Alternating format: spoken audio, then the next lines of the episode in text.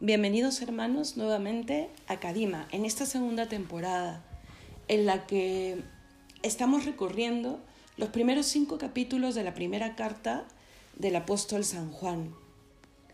Esos capítulos que la Biblia ha querido titular como Caminar en la luz, porque somos hijos de Dios.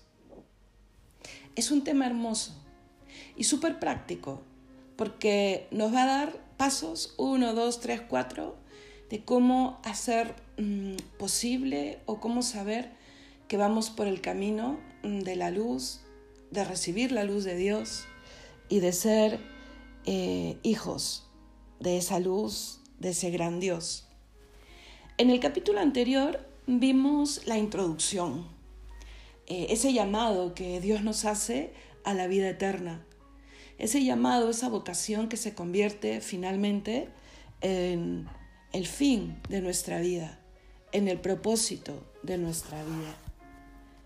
Entramos ahora ya al meollo del asunto, por decirlo de alguna manera. Estamos todavía en el capítulo 1 de la primera epístola de San Juan, pero ya estamos mm, a partir más o menos del versículo 5 o 6 si es que quieres seguir esta meditación con la Biblia, que siempre es lo mejor. ¿Vale? Te voy a leer eh, una partecita. ¿Cómo empieza?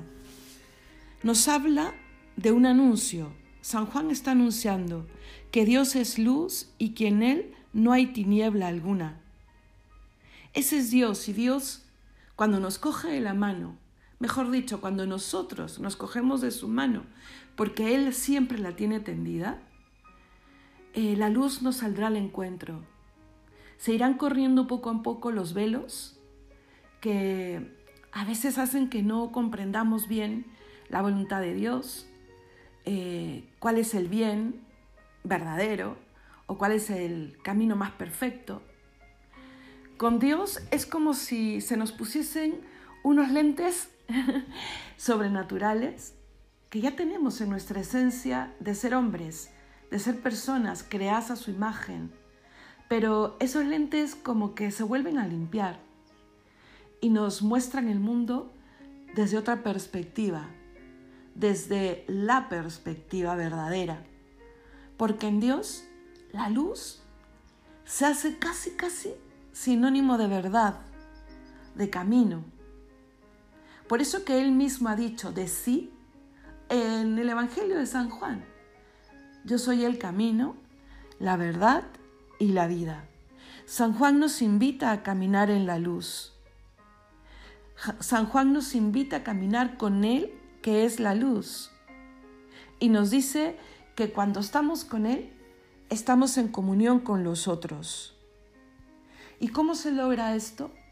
Dejando que la sangre de Jesucristo del verdadero Cordero, del único sacrificio, caiga sobre nosotros y nos convierta. ¿Qué mejor tema, no es cierto, hermanos?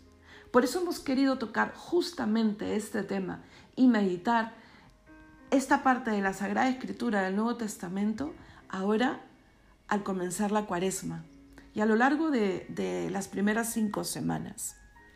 San Juan hablará de cuatro condiciones para caminar en la luz. Vamos a tocar hoy día la primera. La subtitula Romper con el pecado. Es que claro, ahí empieza todo. Bueno, todo empieza cuando somos creados, ¿sí o no? Porque nuestra dignidad de ser personas está desde el primer instante de nuestra vida.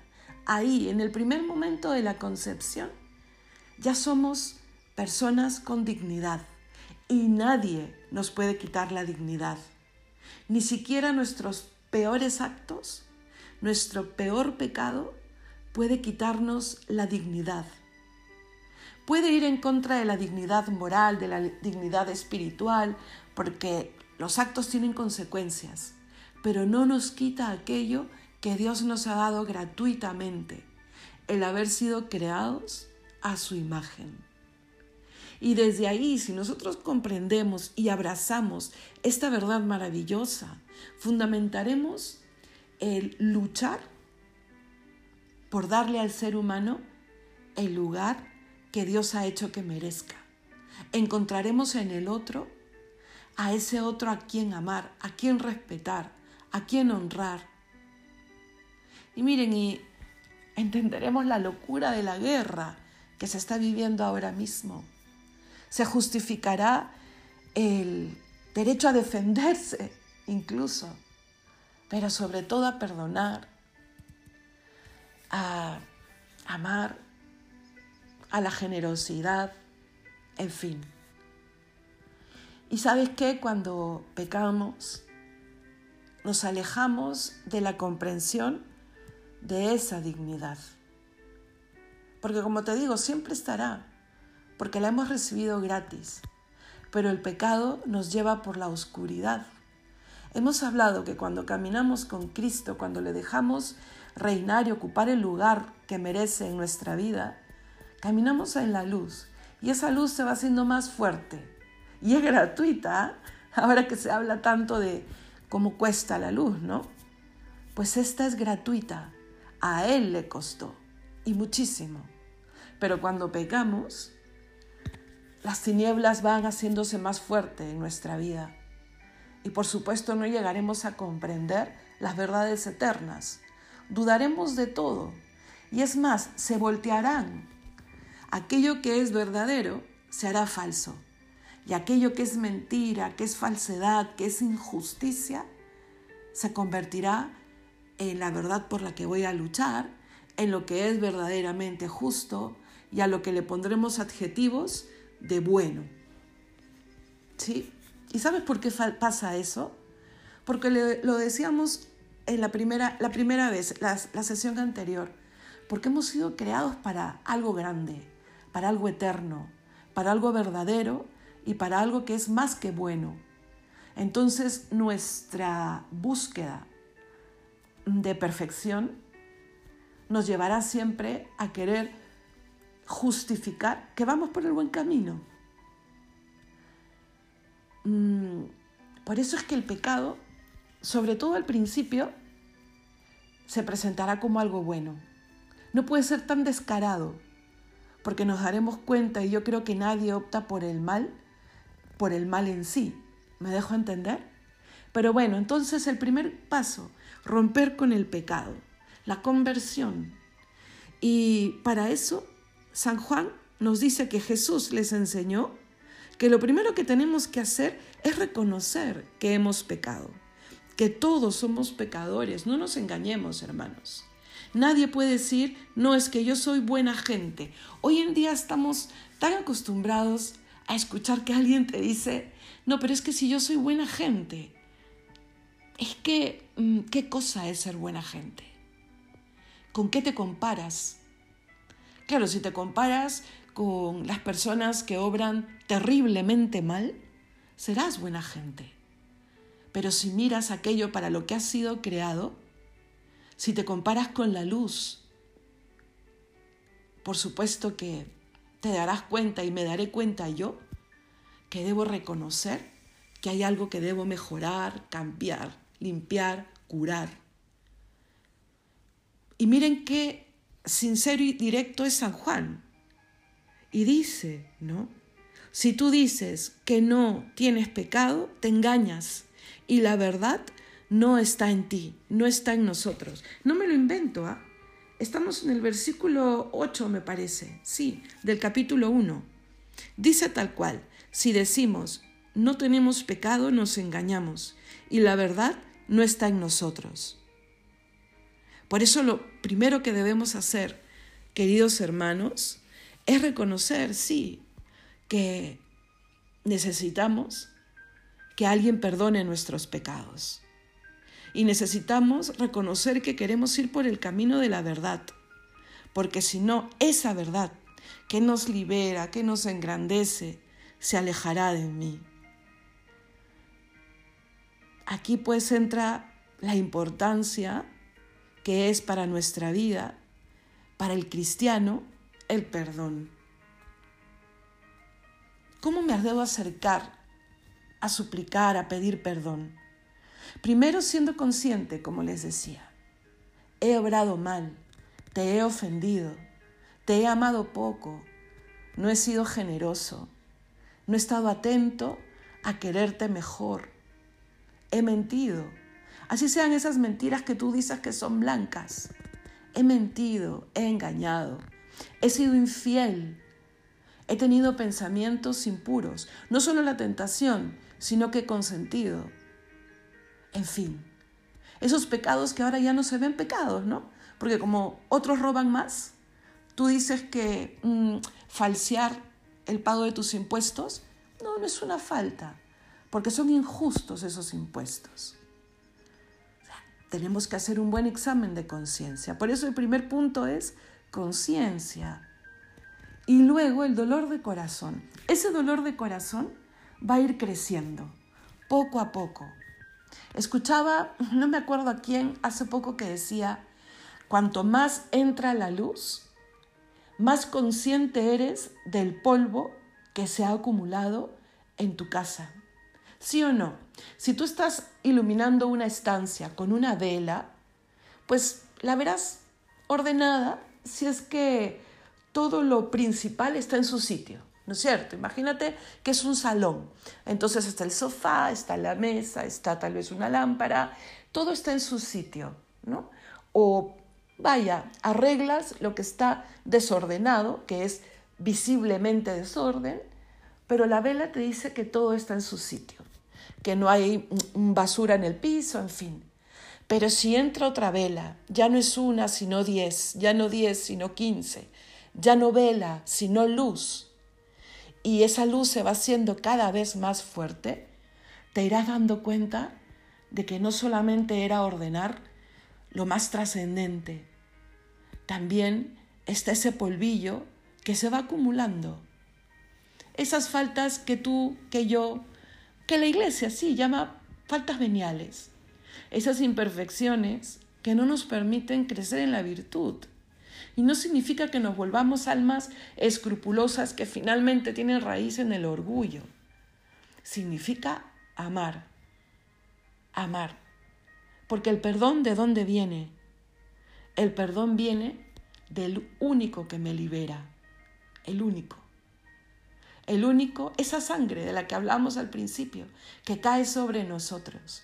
Ese sacrificio único y eterno. Él que nos ha amado tantísimo, no nos ha podido amar más. Mm, conformarnos con la vela significa conformarnos con poco. Cuando Dios extiende un amor que no tiene, que no tiene fin. ¿Me dejo entender? No significa que los cristianos andamos mirando las esquinas de nuestra casa interior para sufrir por nuestras imperfecciones. No, miramos las esquinas de nuestra casa interior para que Dios lo colme todo y sea todo en todo. ¿Me dejo entender? Yo quiero que Él sí lo invada, lo anime, lo, lo ilumine, le ponga el color de Dios a mis actos, a mis pensamientos, a las personas que quiero, porque quiero verlo todo a través del prisma de Dios. Entonces, conciencia, dolor de corazón, porque voy sumando velas, sumando luz, y me doy cuenta que le he ofendido, que Dios tendía su mano con las herramientas para no caer, y yo volteaba la vista hacia otro lado, y le rompía el corazón. Cuando uno ama, sufre cuando ofende al amado, ¿sí o no? Dolor de corazón. Y de ahí que viene pedir perdón, porque el Señor es lo que quiere regalarme. La soberbia siempre me llevará por el camino contrario. Yo no tengo por qué pedir perdón, yo no tengo por qué pedir ayuda, yo no tengo por qué reconocer tal o cual cosa. Pero si es que en el perdón está Él, que libera, pero es una liberación que no aplasta. Miren, siempre hemos escuchado que Él viene a pagar por nuestras culpas, ¿no es cierto? Que en el juicio personal si Él no nos hubiese liberado, nosotros estaríamos condenados. Pues Cristo viene a ponerse en mi lugar, no solo viene a pagar la deuda, ¿no? Porque claro, imagínate que tu hermano tiene una deuda y tú te acercas al banco y pagas la deuda. Qué buena gente eres, ¿no es cierto? Los del banco saben que tú no eres el moroso, que tú estás haciendo un gran acto bueno en favor de tu hermano. Cristo no lo ha hecho así. Cristo ha tomado nuestro lugar completamente. Entonces, este perdón eh, me hace, me acerca a Él. No pide nada a cambio, solamente nos anima, y que ya es un montón, a recorrer el camino con Él. Y eso implicará, por supuesto, lo que yo pongo de mi parte, mi naturaleza, la administración de esos talentos que Él nos ha dado para vivir. Entonces, si otro ha pagado, aquí tiene que radicar la confianza. El Señor está ahí como aval, como, como riqueza, como tesoro y como amante, como corazón enamorado, que sin dejar de ser Dios, ha querido tener un corazón humano, que ama muchísimo y como todo el que ama, se arriesga al desamor. Entonces, en la medida que le amemos más y más y más, el pecado hará que realmente duela nuestro corazón. No significa que nos haremos personas que no pecaremos nunca, que no caeremos en nada, porque eso será en el cielo, pero sí evitaremos ofenderle más. Si nos propondremos todo el día empezar cada día diciéndole al Señor, hoy no quiero ofenderte, porque no quiero herir ese corazón desde, desde donde brota nuestra salvación y nuestro perdón. Recibamos sus beneficios, estemos en su presencia. Eso es más que todo, hermanos. Eso llena completamente el vaso de nuestra alma. Eso hace que no seamos mendigos de cariño, de amor, de aceptación, de consuelo, de lugar, de espacio. Dios es todo. Y a partir de Él, lo demás. Y miren, eh, con Él se logra una relación. No solamente es el dador, porque lo es, por supuesto, pero también es el que espera. Por eso es que es un misterio la relación eh, a la que nos llama eh, el Dios uno y trino. No solamente será nuestro creador, nuestro dador, el que infunde la gracia, quiere tener una relación personal. ¿Se acuerdan en Mateo? Creo que es el capítulo 26, donde está en Getsemaní y Jesús pide, hacedme compañía. Nos lo dice ahora a ti y a mí, nos lo dice cada día. Él vuelve a, vivir de alguna manera ese esperar porque vuelvan las ovejas que se han alejado del redil. Y esas ovejas que se han alejado, o cuando tú y yo nos alejamos y pecamos, por supuesto que herimos su corazón. Tenemos la oportunidad de acercarnos y de consolarle, de hacerle compañía. Y ahí, ahí entra toda la maravilla de la relación con Él, de la oración, de acercarnos en comunión en la Eucaristía, temas que ya hemos tocado y seguiremos profundizando. Pero, pero ahora el misterio del Dios que nos perdona nuestras faltas, nuestro pecado. Entonces, reconozcamos para empezar la conversión. Reconozcamos que somos capaces, sí, de alejarnos de Dios, pero que también somos capaces de ponernos en pie y de decirle al Señor, aquí estoy, para volver a empezar.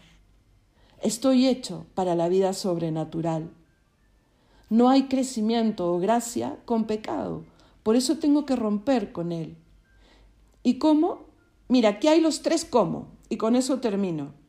Pregúntate, ¿cómo es posible romper con el pecado?